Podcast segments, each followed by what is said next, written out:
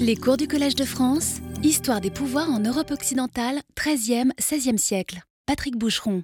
Bonjour euh, à toutes et à tous. Enfin, c'est comme ça qu'on commence d'ordinaire. Mais aujourd'hui, allez savoir pourquoi, euh, devant cet euh, amphithéâtre dépeuplé, ça et là piqueté de présences amies, ce tout et tous ne me vient pas sinon par artifice. Ce qui surgit en, revanche est précisément euh, par l'artifice de, la présence à distance, c'est l'image d'un rapprochement paradoxal, euh, le fait de pouvoir s'adresser non pas à toutes et tous, mais à chacune et chacun. Vous imaginons, et c'est cela dont j'aurai euh, à parler peut-être dès la semaine prochaine, du fléau d'imaginer, je reviendrai sur cette expression, vous imaginons donc, je commence à exprimer ma reconnaissance, puisque l'imagination est une pratique euh, de la gratitude et de l'hospitalité. Donc, reprenons simplement. Bonjour à toutes, bonjour à chacune et à chacun d'entre vous. Bonne année à chacune et à chacun d'entre vous, et merci d'être là. Je veux dire ici même ou là où vous êtes, et j'en profite pour adresser également un salut fraternel et reconnaissant à toutes les équipes mobilisées au Collège de France pour que, malgré tout, cela ait lieu. La peste noire, tel est euh, le titre du cours de cette année. Il est d'une désarmante simplicité et, partant, d'une effrayante complexité. Je m'en étonne encore moi-même. Pourquoi ce sujet? Pourquoi le traiter aujourd'hui? Comment le traiter aujourd'hui? Tout cela, patience, sera dit finira par être dit, du moins je l'espère, mais puisqu'il serait mensonger euh, et obscène, en fait, de prétendre ici faire comme d'habitude, comme à l'ordinaire, commençons directement. In medias res. C'est le titre d'ailleurs de cette introduction euh, générale. Commençons sans prétendre recommencer. Commençons donc, puisque on l'a tellement attendu et tant redouté, in medias res, dis-je, oui, c'est exactement cela. Plaçons-nous au milieu des choses, comme l'on prend un train en marche, car l'événement est en cours, et bien entendu, on n'en a pas fini avec lui.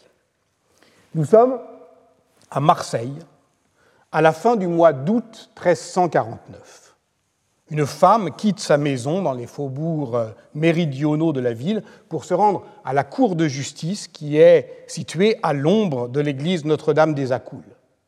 Elle est inquiète car euh, elle va affronter la loi des hommes et elle sait qu'elle est en faute.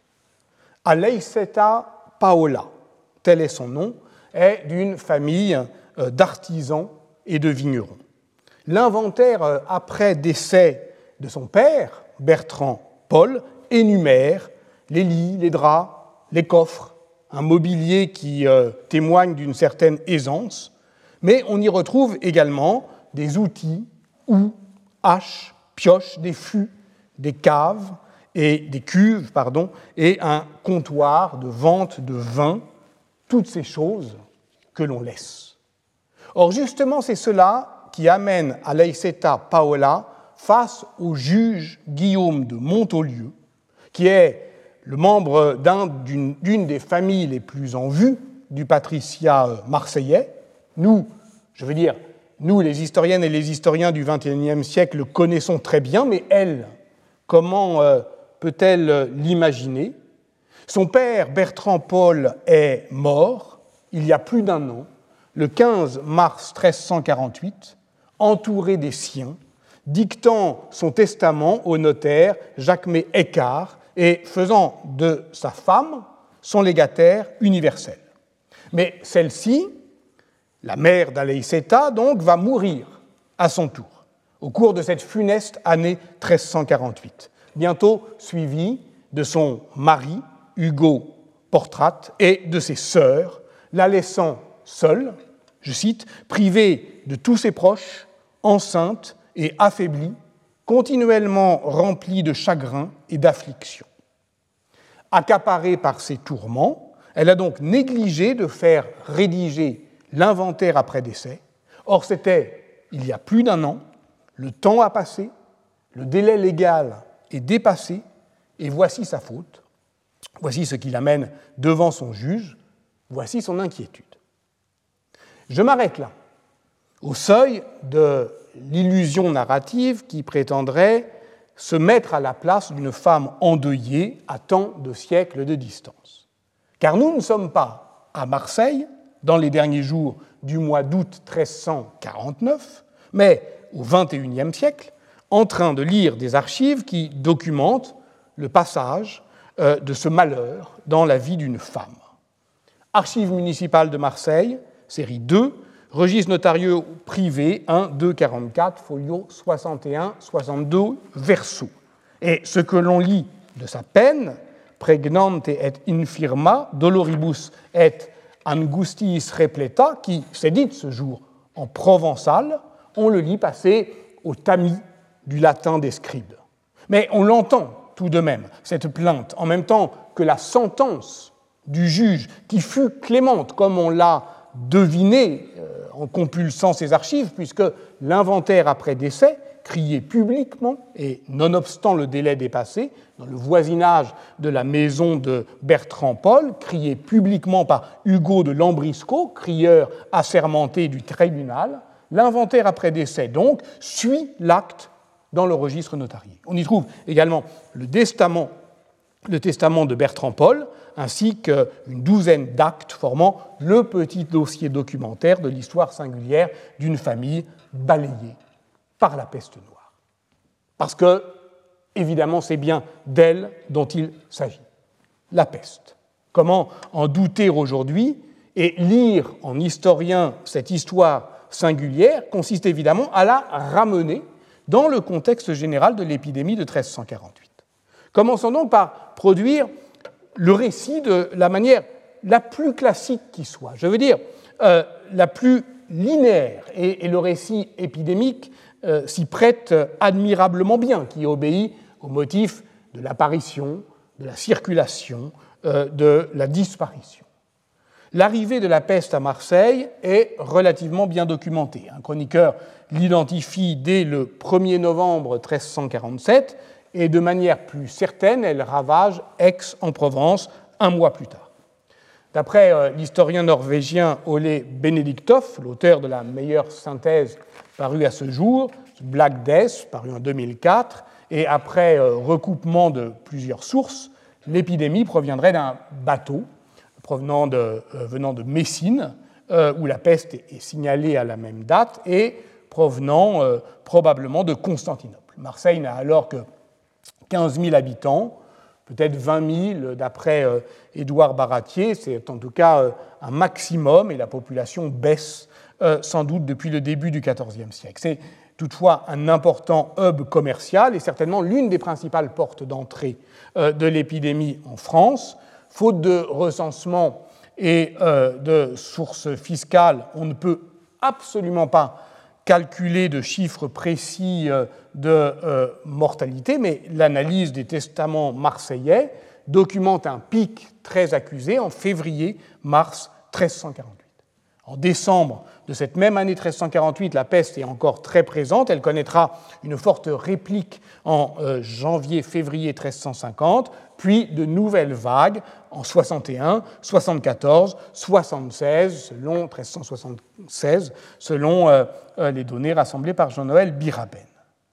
La déposition d'Aleiceta Paola au tribunal de Notre-Dame des Accoules le 31 août 1349 s'inscrit donc parfaitement dans cette histoire épidémique. Son père, Bertrand Paul, est mort, je le rappelle, le 15 mars 1348, donc ça correspond très exactement au pic de la courbe testamentaire établie par Francine Michaud à partir d'une étude sérielle des archives notariales marseillaises. Il y a, durant le mois de mars 1348, 24 hommes et femmes qui euh, dictent leur dernière euh, volonté, alors que la moyenne sur un siècle, c'est 1,5. Donc c'est presque euh, dix fois plus. Le 30 avril de cette même année 1348, un acte de tutelle passé devant le même notaire, Jacquemet Écart, précise qu'il est enregistré sur les tables des changeurs du port de Marseille, où la cour du tribunal s'est provisoirement transférée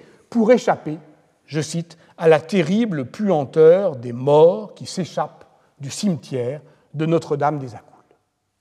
Et là, on se dit, nous y sommes enfin. La terrible puanteur des morts qui s'échappent d'un cimetière et qui oblige euh, le tribunal à se déménager sur euh, le port de Marseille. C'est exactement l'image que l'on attendait, celle qui surgit de manière presque irrésistible à l'évocation de l'expression même dont nous aurons à rappeler l'histoire, peste noire. Euh, ce que l'on voit en l'entendant, ce que l'on voit en fermant les yeux, c'est la vision hallucinée de, de Boccace dans euh, le Décameron, le débordement des morts, cette panique funéraire qui provoque non seulement ces sépultures de catastrophes où les corps euh, s'entassent et s'en mêlent, mais partant de là, la liquidation de tout ordre social dans une scandaleuse anomie. Une médias au milieu des hommes dégradés en choses, devenus masse informe, ramassis, à la fois inéluctable et indestructible, comme euh, l'écrira Antonin Artaud en 1934 dans son grand texte Le théâtre et la peste. Mais nous aurions tort de nous laisser glisser sur euh, la pente de cet imaginaire. Car que documente pour l'instant le testament de Bertrand Paul Le fait qu'il est mort entouré des siens, qu'il est mort au pire moment de l'épidémie, mais que le notaire a reçu ses dernières euh, volontés entouré de sept témoins. Le droit canonique n'en exige que cinq. Pour les seuls mois de mars-avril 1348, l'historien Daniel Lord Smail, dont j'aurai à reparler plus tard, a calculé que ce même notaire, Jacques May Eckhart, a instrumenté des actes qui ont mobilisé 187 témoins différents. Cette stabilité du fonctionnement notarial n'est pas propre à Marseille. Dans son étude pionnière sur Perpignan pendant la peste noire, parue en 1976 dans Speculum, Richard Emery avait opposé à l'idée d'une société démoralisée, désorganisée, euh, paniquée, euh, les preuves de la résilience notariale et d'une manière générale du fonctionnement des cadres sociaux. Pour euh, Bologne, durant cette même année 1348, l'étude récente de Shona Kelly Way aboutit aux mêmes conclusions. La cohésion sociale d'une communauté urbaine pourtant soumise à une mortalité proprement effrayante qui repose sur le maintien des solidarités du lignage et, du voisinage. Quand je dis mortalité euh, effrayante, on reviendra évidemment euh, sur euh, cette question. Il est impossible d'ailleurs d'avoir des chiffres précis en, démographie rétrospective. Enfin, pour donner une idée, Ole Benediktov, aujourd'hui, et c'est ce qui est plutôt admis, eh bien, a une évaluation globale de 50 à 60% euh, de morts euh, en Europe euh, sur ces cinq ans. Hein. C'est de cela dont on parle. C'est-à-dire c'est de, de, la pire catastrophe démographique de l'histoire de l'humanité. Et à Bologne, si on prend les 1098 testaments enregistrés dans les libris memoriali pour la seule année 1348, qui constitue le socle de l'étude de Shona Kelly-Roy, Communities and Crisis.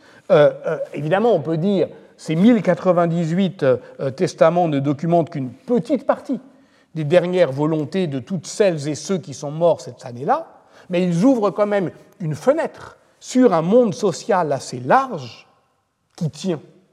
Au pire moment de l'épidémie, durant les trois mois de juin, juillet, août 1348, sur les 255 testaments enregistrés, 14 seulement, soit 5%, ont moins de 8 témoins, prêtres compris. Et l'on notera d'ailleurs que les femmes y sont surreprésentées.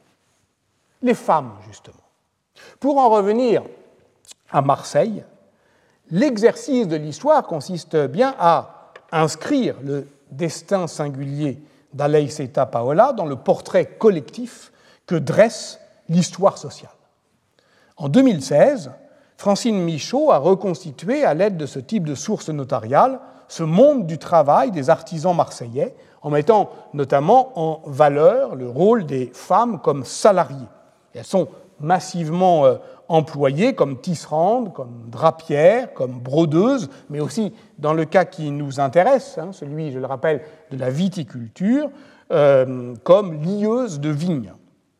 Or, cette présence des travailleuses est généralement invisibilisées par les sources. Les femmes n'apparaissent pas dans les contrats d'apprentissage, leurs tâches spécifiques se font dans la catégorie de la domesticité. La catastrophe démographique de 1348 ouvre une brèche dans notre documentation.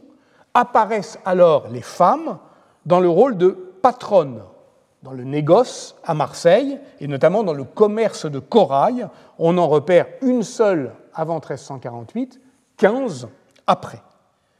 Alors, il y a deux solutions. Soit il s'agit de veuves qui reprennent l'entreprise de leur mari défunt, soit la surmortalité qui élague les lignages rend visible une capacité d'agir qu'elles avaient déjà.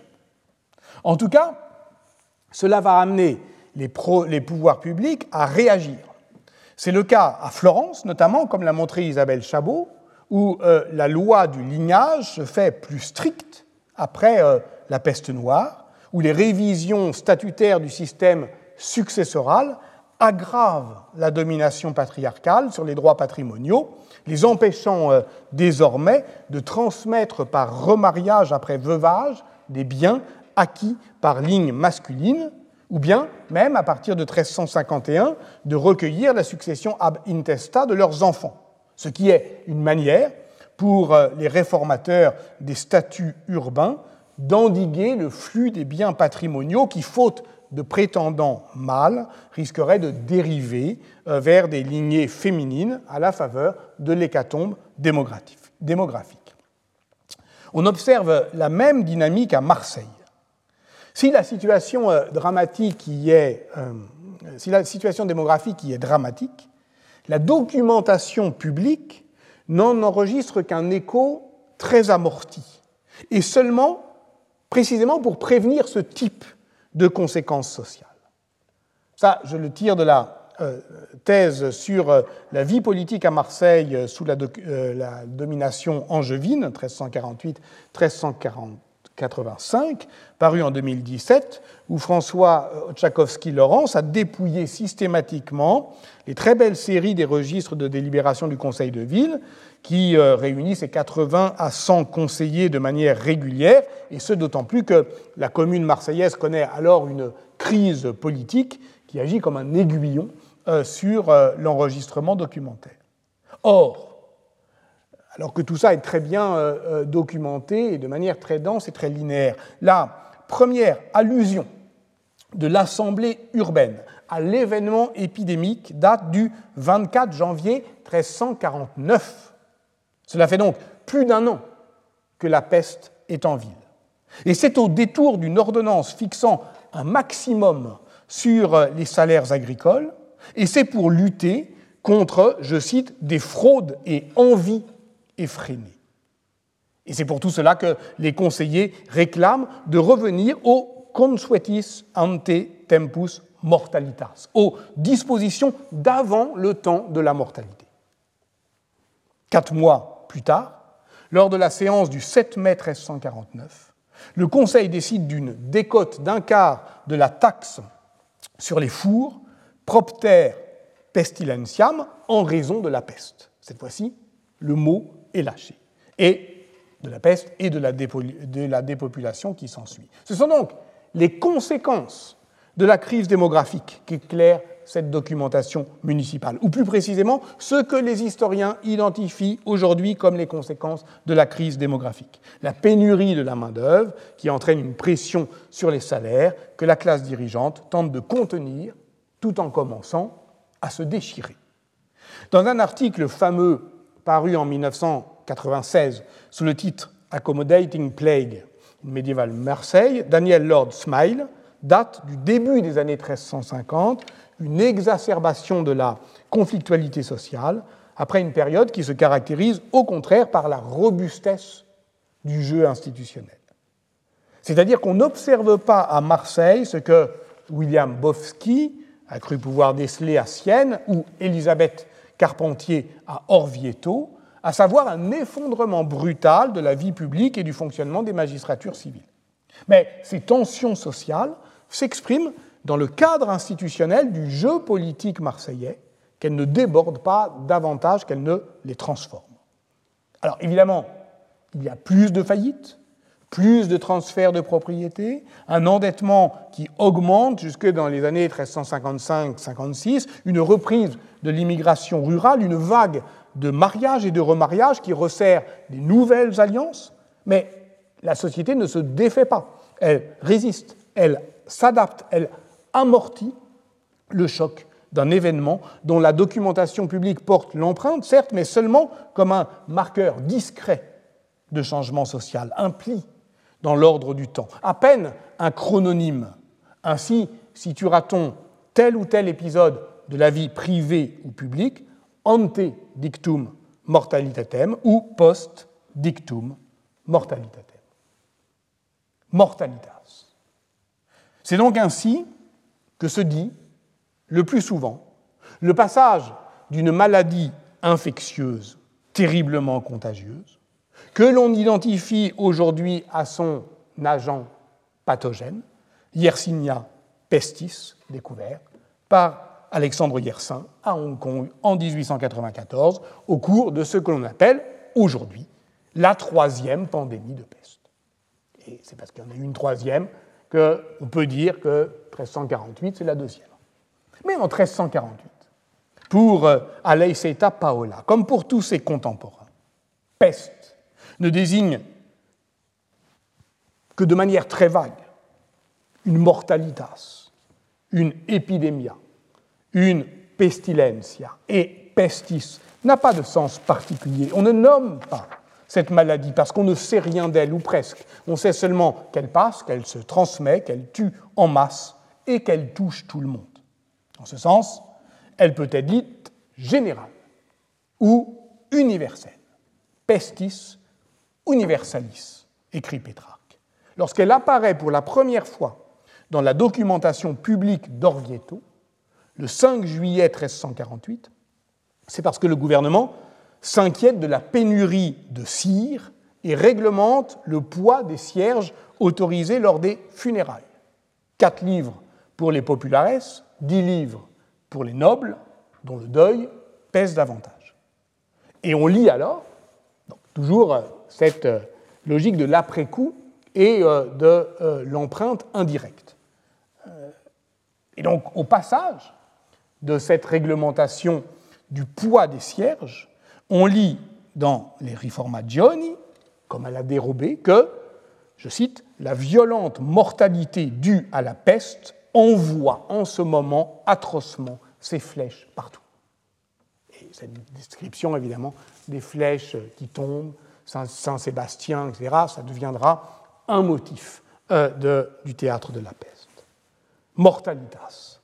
Ce nom si banalement générique, c'est aussi celui que l'on retrouve sous la plume du notaire qui rédige, à la fin du mois d'août 1349, l'inventaire après décès de Bertrand Paul, le père d'Aleiceta Paola, mort à la mi-mars 1348.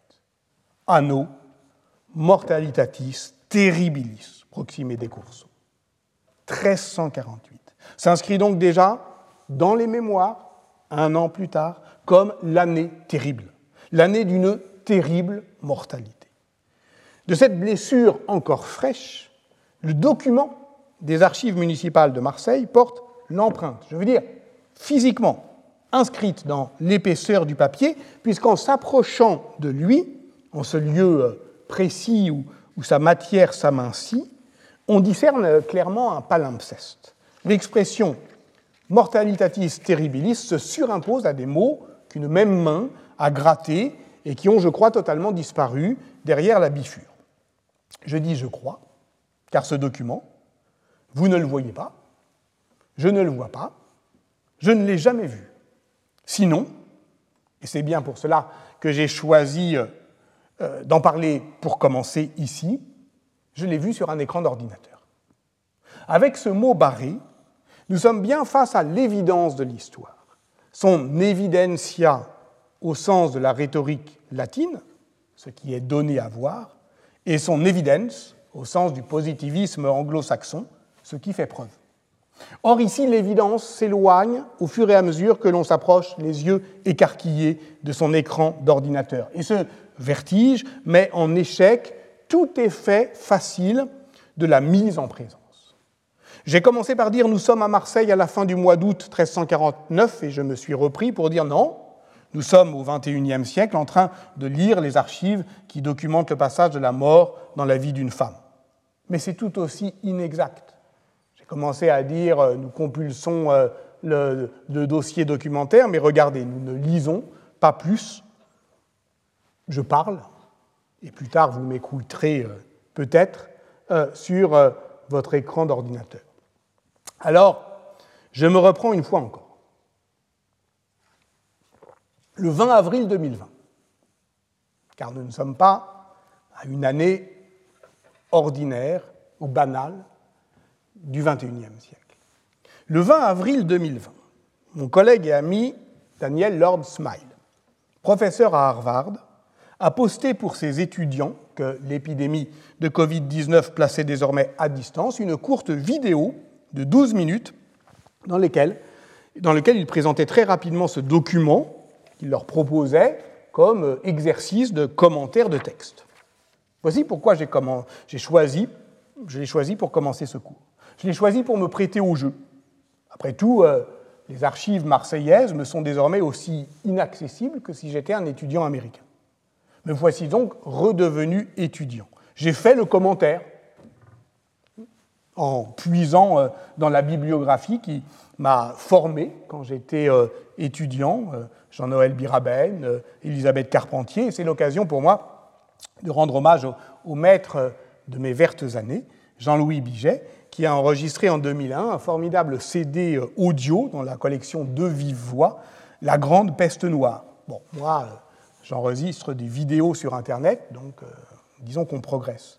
On mesure d'ailleurs ce que c'est qu'un progrès historiographique par euh, accumulation, parce que vous avez vu que j'ai cité beaucoup d'autres noms depuis euh, les années 80 et même depuis 2000. Euh, j'ai complété la bibliographie avec les moyens techniques que nous n'avions pas alors, mais en tentant, au fond, de, répondre à ce questionnement d'histoire sociale et politique qui était celui de Jean-Louis Biget et de sa génération, et qui est toujours euh, valide. Et voilà pourquoi euh, j'ai commencé à produire ce, récit sur euh, la manière dont la société médiévale résiste au choc de la peste noire et révèle du même coup, par sa résistance, des structures inaperçues, par exemple le travail des femmes et évidemment là, les réactions sociales et politiques que ces opportunités sociales suscite. Donc j'ai choisi euh, de me prêter à cet exercice pour cela, mais aussi parce que au moment même où Daniel Smail, 20 avril 2020, postait sa vidéo à destination de ses étudiants, il me semble même que c'est le même jour, j'enregistrais par hasard également une courte vidéo qui servait de post-scriptum au cours interrompu un mois plus tard par ce que l'on appelle désormais le premier confinement. J'y disais, en substance, ceci, le cours de l'expérience a chuté. Ainsi que l'écrivait Walter Benjamin dans ce texte extraordinaire intitulé Le compteur. Le cours de l'expérience a chuté. Cela signifiait qu'il était bien futile de prétendre poursuivre sur un mode dégradé ou diminué ce que l'on avait prévu de dire, de faire, d'écrire avant la pandémie, dès lors que celle-ci affectait durablement, profondément, notre capacité de fréquenter concrètement les documents du passé et d'échanger directement avec celles et ceux qui les étudient. J'y annonçais également que le séminaire Nouvelles recherches sur la peste noire, qui aurait dû se dérouler au printemps de l'année dernière était reporté au printemps de cette année 2021 et qu'il poursuivrait donc le cours, celui qui commence aujourd'hui, qu'il aurait dû préparer. J'y suggérais enfin que, faute de mieux, l'essentiel du travail de l'historien devait alors consister à observer patiemment, modestement, honnêtement, la manière dont nos objets de recherche se trouvent transformés sous le regard du présent. Ce n'était pas la première fois que j'éprouvais devant vous, pardon, devant chacune et chacun d'entre vous, cet étrange fracas que fait l'irruption du présent dans les choses du passé.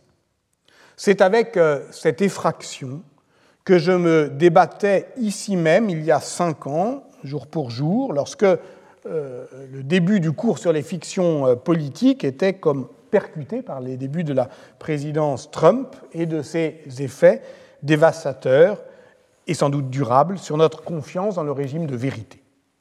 J'ai longtemps cru devoir me justifier lors de ce premier cours du choix d'un tel objet de recherche. Pourquoi la peste Et pourquoi la peste aujourd'hui? Tant me répugne l'excitation possible face aux effets hasardeux des coïncidences. Je pensais qu'il me faudrait vous convaincre que le sujet vient pour moi d'ailleurs ou de plus loin, d'un lieu euh, plus ancien encore que mon obsession pour la fresque peinte par Ambrogio Lorenzetti en 1338, et qui était au fond comme la mise en attente d'une peur politique qui allait se convertir en peur biologique. Je me pensais, je le pensais, je m'y préparais, au point que je m'en suis, je crois, euh, fatigué d'avance. C'est que, en fait, tout a déjà été dit depuis bientôt un an sur les limites de l'interprétation historique dès lors qu'elle se contente de chercher des précédents aux hantises du présent. La grippe espagnole ou la peste de Marseille, justement, mais celle de 1720. Je me suis moi-même exprimé sur ce sujet et je vous renvoie à l'article que Guillaume Lachenal et Gaël Thomas ont publié en septembre 2020 dans la revue éphémère des éditions du Seuil, Comment faire, cet article s'appelle L'histoire immobile du coronavirus et les deux historiens de la médecine y montrent les dangers, y compris d'ailleurs pour la mise en place des politiques de santé publique, euh, euh, d'une démarche qui consisterait à se référer systématiquement aux scénarios euh, passés, en l'occurrence ici les protocoles hérités de l'épidémie de SRAS de 2003, comme l'écrivait Marc Bloch dans L'étrange défaite, en prétendant tirer les leçons du passé, on se prépare le plus souvent à penser en retard. Bien entendu, dès lors que l'on parle de récit épidémique, nous sommes confrontés à un événement de longue durée. Et il serait bien naïf de prétendre confiner notre conception de la peste noire à une chronique sociale et politique des années 1347 à 1352 en Europe occidentale. Car depuis une quinzaine d'années, pas davantage, cette périodisation sociale stricte a explosé. Elle a été débordée par euh, les progrès conjoints de l'archéologie funéraire, de la microbiologie et des sciences euh, de l'environnement, de l'anthropologie et d'une manière générale de toutes les sciences du passé dès lors qu'elles se laissent saisir par le tournant global globaliser la peste noire, c'est comme euh, l'écrit Monica Green, qui en est aujourd'hui une des historiennes les plus entreprenantes, les plus inventives, élargir géographiquement, chronologiquement, euh, à la fois géographiquement aux dimensions de l'Eurasie, ou même de l'Euphrasie, si l'on y ajoute une partie de l'Afrique, et chronologiquement à l'échelle temporelle d'un long Moyen Âge, qui court euh, du 7e au 18e siècle, voire au-delà. Je vous renvoie sur ce point à l'un de ces derniers articles, Emerging Disease, We Emerging Histories, qui tente de penser ce que l'épidémie de Covid-19 fait aujourd'hui à notre conception d'une histoire globale de la santé, une globalité inclusive qui saisit la santé de la Terre, la santé des espèces animales Et nous ne sommes plus alors dans le cadre d'un progrès historiographique par accumulation de connaissances dont je parlais, mais bien d'une révolution cognitive. Et tel est l'objet véritable de ce cours. L'histoire de la peste noire fut, jusque dans les années 2000, caractérisée euh, par ce que Pierre Toubert a appelé le primat absolu des sources écrites. Je me réfère ici euh, à mon autre maître euh, et à son article paru en 2016 dans le journal des savants, La peste noire 1348, entre histoire et biologie moléculaire. Si je laisse provisoirement de côté le problème des images, car il y a bien un problème des images de la peste noire, ce qui a bouleversé nos connaissances est la prise en compte des archives du sol, et notamment euh, de l'archéologie euh, funéraire, mais surtout parce que celle-ci fournissait ce que l'on pourrait appeler les archives du vivant, euh, décodées par la microbiologie. Depuis le séquençage génomique de Yersinia pestis en 2011, depuis la reconstitution de l'arbre phylogénétique de l'agent pathogène, nous avons accès à une autre histoire épidémiologique que nous pouvons mettre en relation avec l'histoire environnementale, à la fois très globale, des changements climatiques qui commandent peut-être sa diffusion, et très locale, des milieux où euh, le germe trouve les réservoirs animaux dans lesquels il prépare silencieusement les mutations nécessaires à ces sauts d'espèces. Autrement dit, l'histoire épidémiologique de la peste noire est aujourd'hui l'un des laboratoires de l'interdisciplinarité, où s'éprouve la possibilité d'une compréhension élargie de ce que peut l'histoire, dès lors qu'elle s'ouvre à toutes les sciences du passé, y compris les sciences du vivant, puisque dans les laboratoires, aujourd'hui, et pas seulement dans les archives, on entreprend une archéologie du vivant. Et c'est pour ça aussi que j'ai choisi de commencer avec euh, Daniel Smile, car ce médiéviste n'est pas seulement le spécialiste de la justice à Marseille au XIVe siècle, il est notamment l'auteur d'un livre paru en 2008 sous le titre Deep History and the Brain, où il plaide pour une nouvelle alliance entre histoire et neurosciences.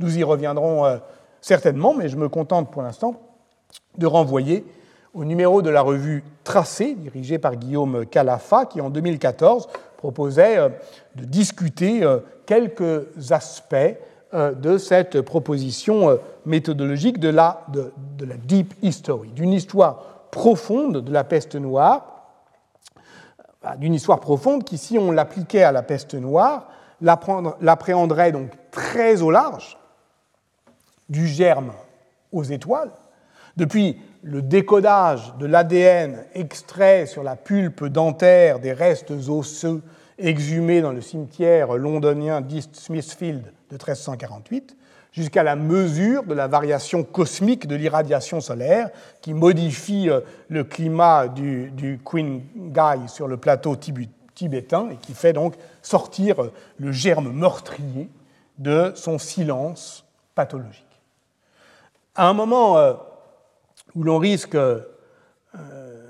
de faire croire aux enfants qu'ils n'auront comme seul choix plus tard de choisir comme métier entre virologue et épidémiologiste, euh, je ne prétends évidemment pas euh, m'improviser ici spécialiste des maladies infectieuses.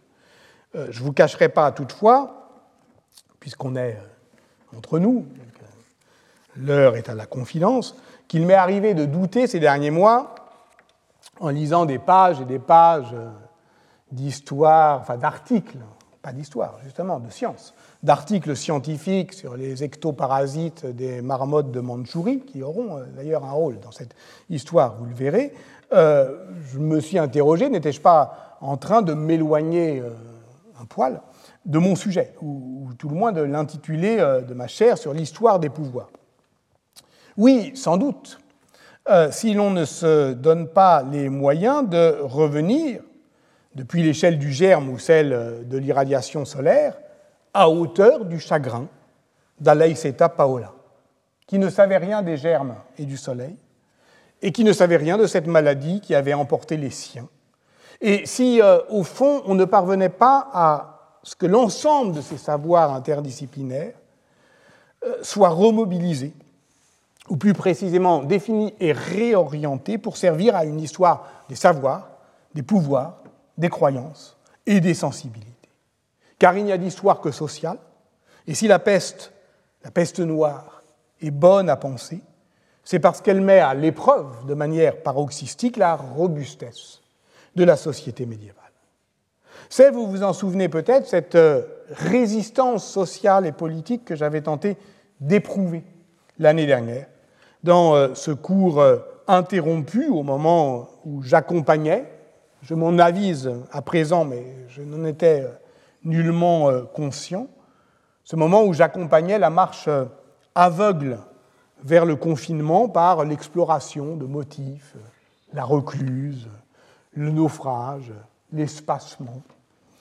L'ambition euh, était bien de poursuivre l'effort théorique engagé l'année précédente autour du thème de l'expérimentation médiévale et qui consistait à, proposer ce que je m'étais risqué euh, euh, à appeler une grammaire générative des possibles du politique, c'est-à-dire non pas une théorie générale du, du système des pouvoirs médiévaux, mais, mais, de son inventivité politique.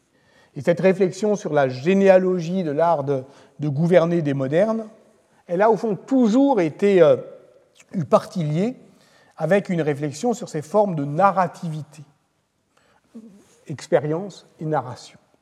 Euh, ce lien était explicite lors des deux années précédentes de cours sur les fictions politiques, et même sans doute si j'entreprends en Deep History, à ma modeste échelle, la généalogie de mon enseignement euh, au Collège de France depuis la première saison, consacrée euh, en 2016 au long Moyen Âge d'Ambroise de Milan. Il s'agissait sans doute déjà, y compris dans la forme d'ailleurs de l'expérimentation narrative de la succession des séances euh, qui préparaient l'écriture d'un livre à venir en épuisant une à une toutes les possibilités narratives auxquelles il me fallait renoncer. Il s'agissait donc déjà d'affirmer ce primat de la question de l'écriture sur la compréhension de l'opération historiographique.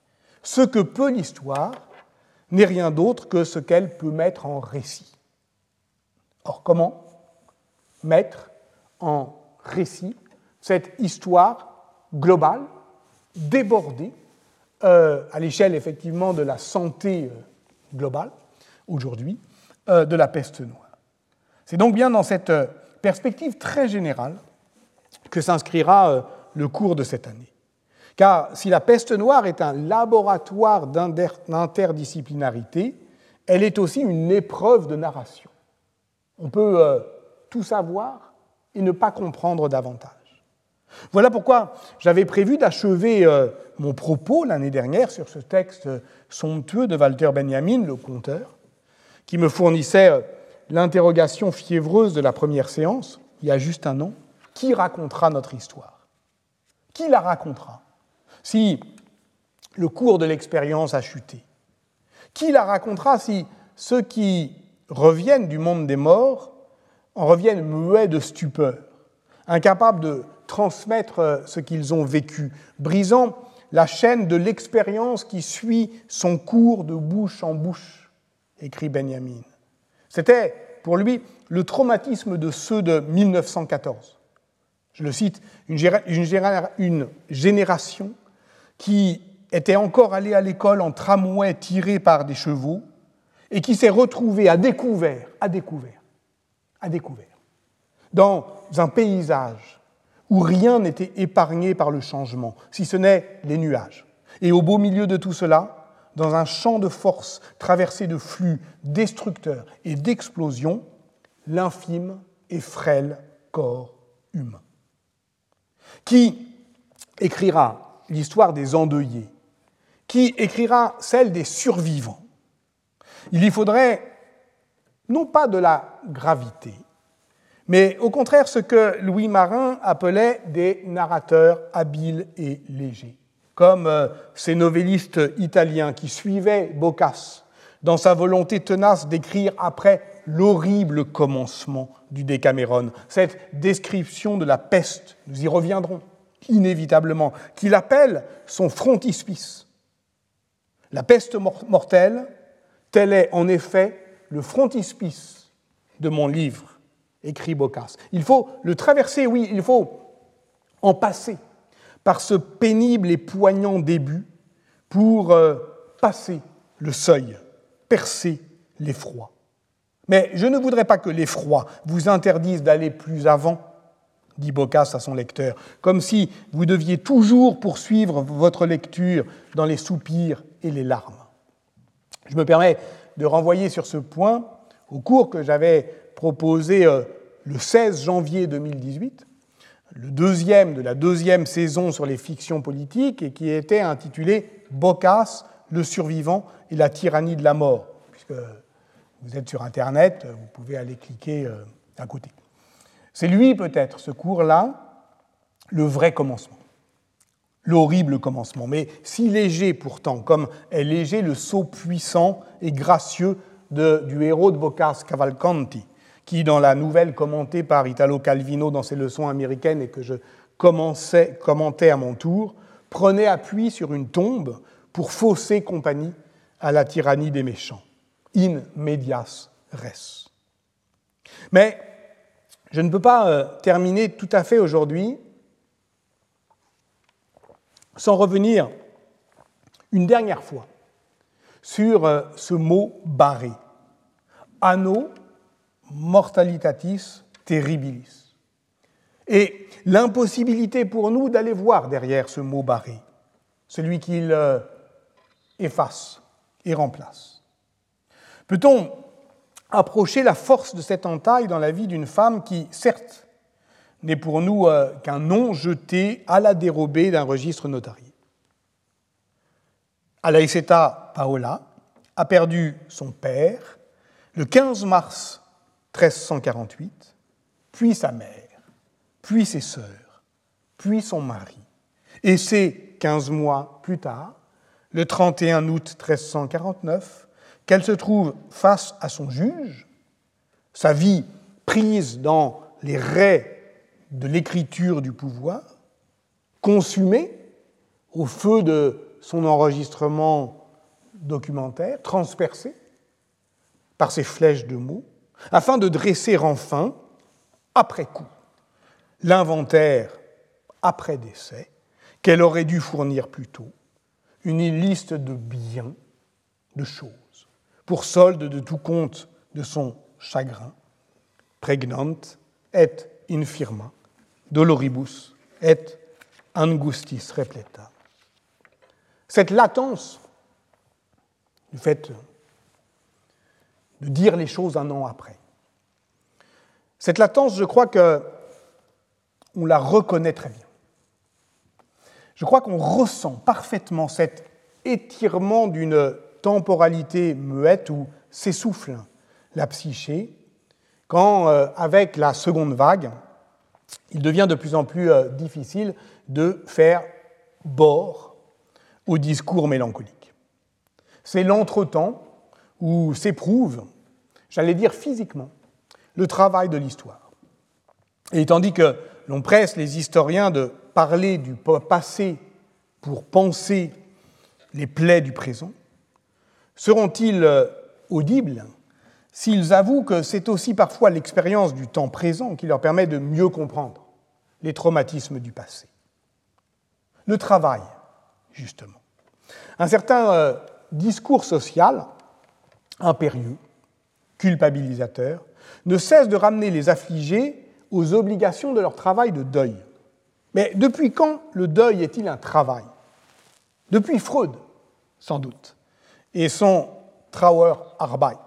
Mais l'on sait aussi que chez Freud, il y a un travail du deuil, comme il y a un travail du rêve, du trait d'esprit, ou simplement de la pensée. Ça travaille en nous, sans que nous ayons quelque chose à accomplir, encore moins à réussir. Si bien qu'il vaudrait bien mieux, comme euh, le remarquent des psychanalystes tels que Jean Alouche, Jean-Bernard, Jean-Baptiste Pontalis ou Daniel Lagache avant eux, parler d'épreuves du deuil, ou simplement d'actes de deuil. Car si la perte d'un être aimé peut être surmontée, elle nous laisse inconsolables.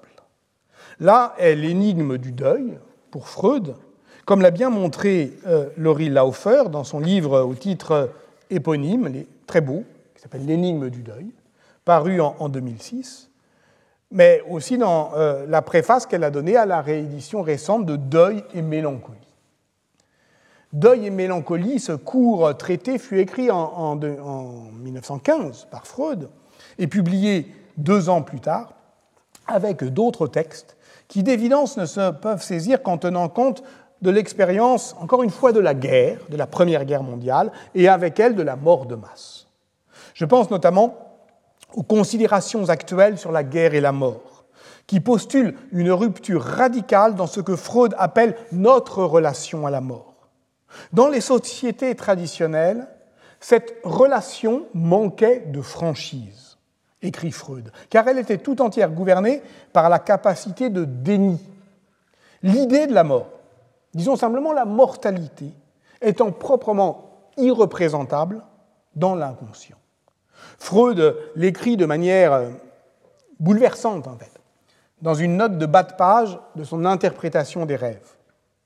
À ma grande stupéfaction, un enfant de 10 ans, très intelligent, me dit après la mort subite de son père Je comprends bien que mon père est mort, mais je ne peux pas comprendre pourquoi il ne rentre pas dîner.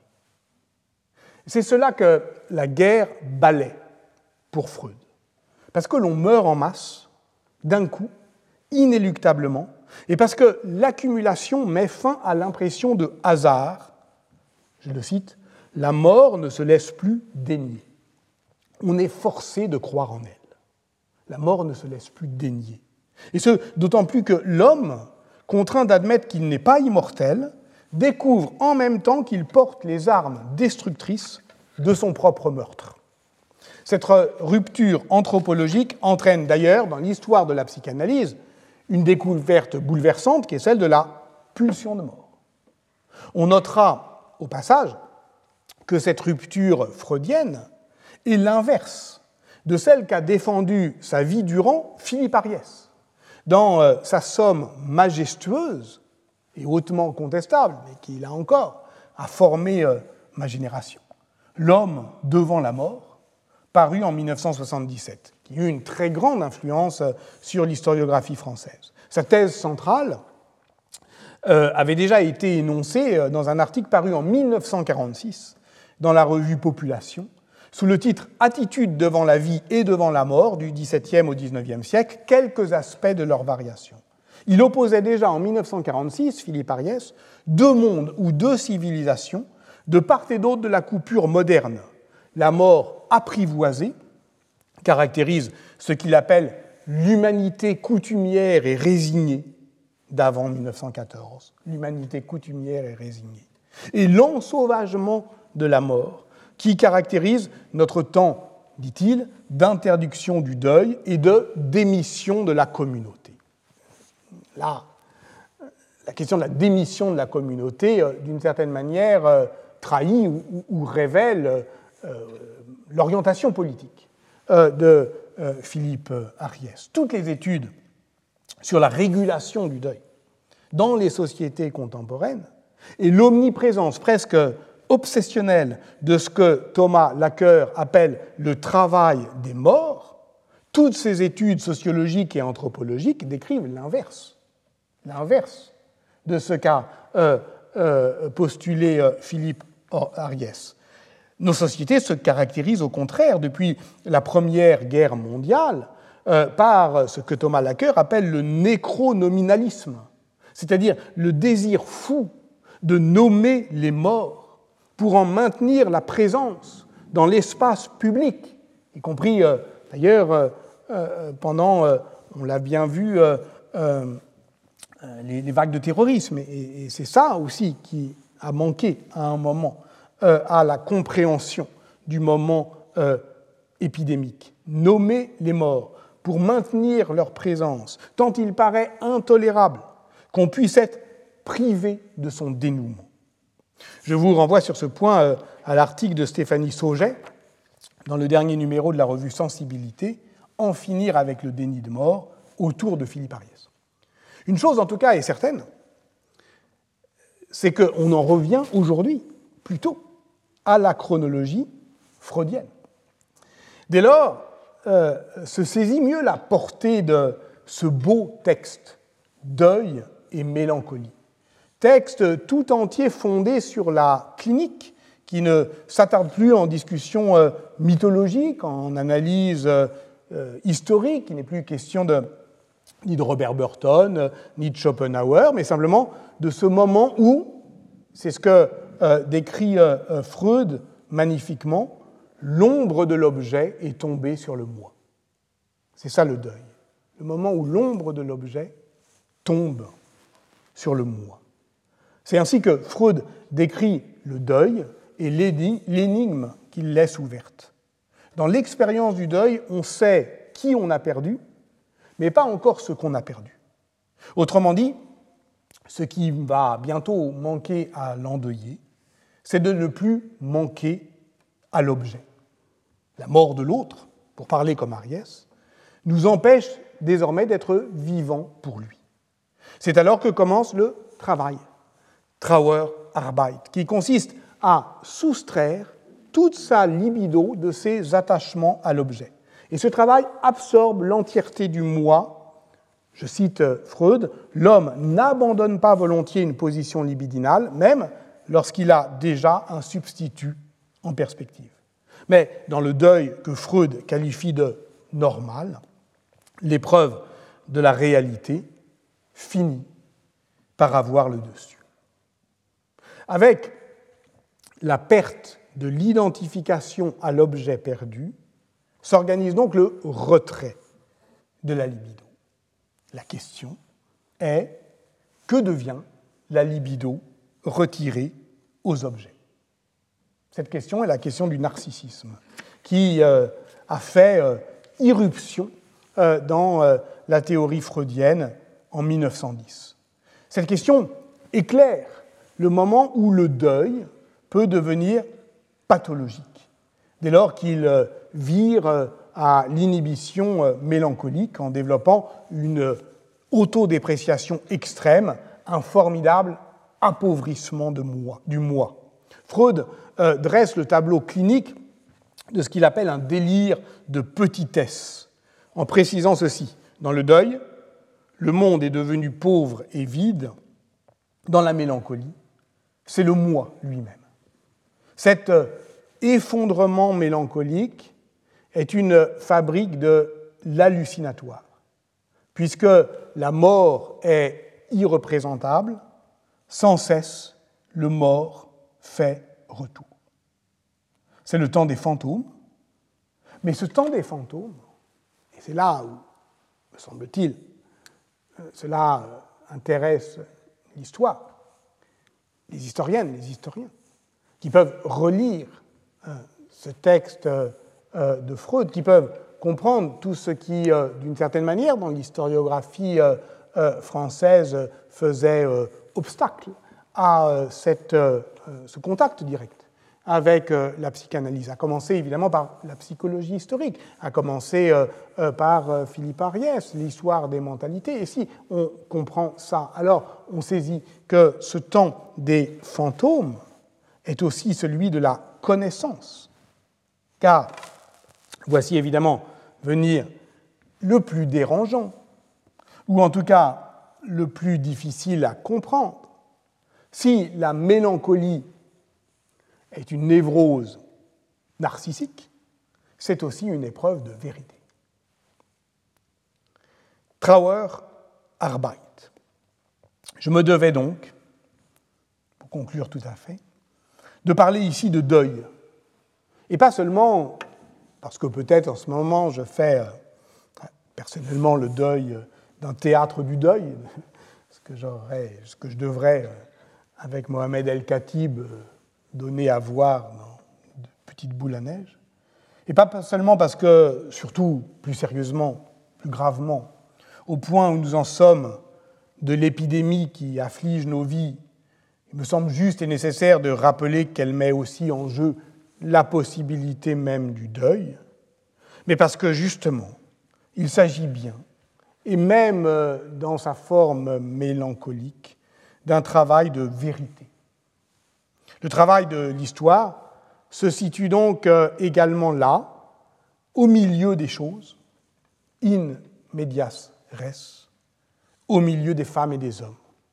Il ne consiste pas seulement à s'isoler pour lire, à s'isoler pour euh, accumuler du savoir, à s'abandonner au fléau d'imaginer, à écarquiller les yeux sur euh, des écrans d'ordinateur. Il consiste à se donner les moyens humains de ressentir ce que le temps fait aux femmes et aux hommes, d'observer la manière euh, dont le passé euh, s'en trouve transformé, et de comprendre au fond qu'il y a dans ce travail, dans tout ce travail, quelque chose d'inévitablement euh, lié à euh, notre désir de vérité. Donc c'est cela euh, le travail que je vous propose cette année et que dans des formes qui seront de cet étrange théâtre épidémique lié aussi à la spectacularité, c'est de cela euh, euh, dont on parlera euh, à partir de la semaine prochaine. Voilà, à très bientôt. Retrouvez tous les contenus du Collège de France sur www.colège-2-france.fr.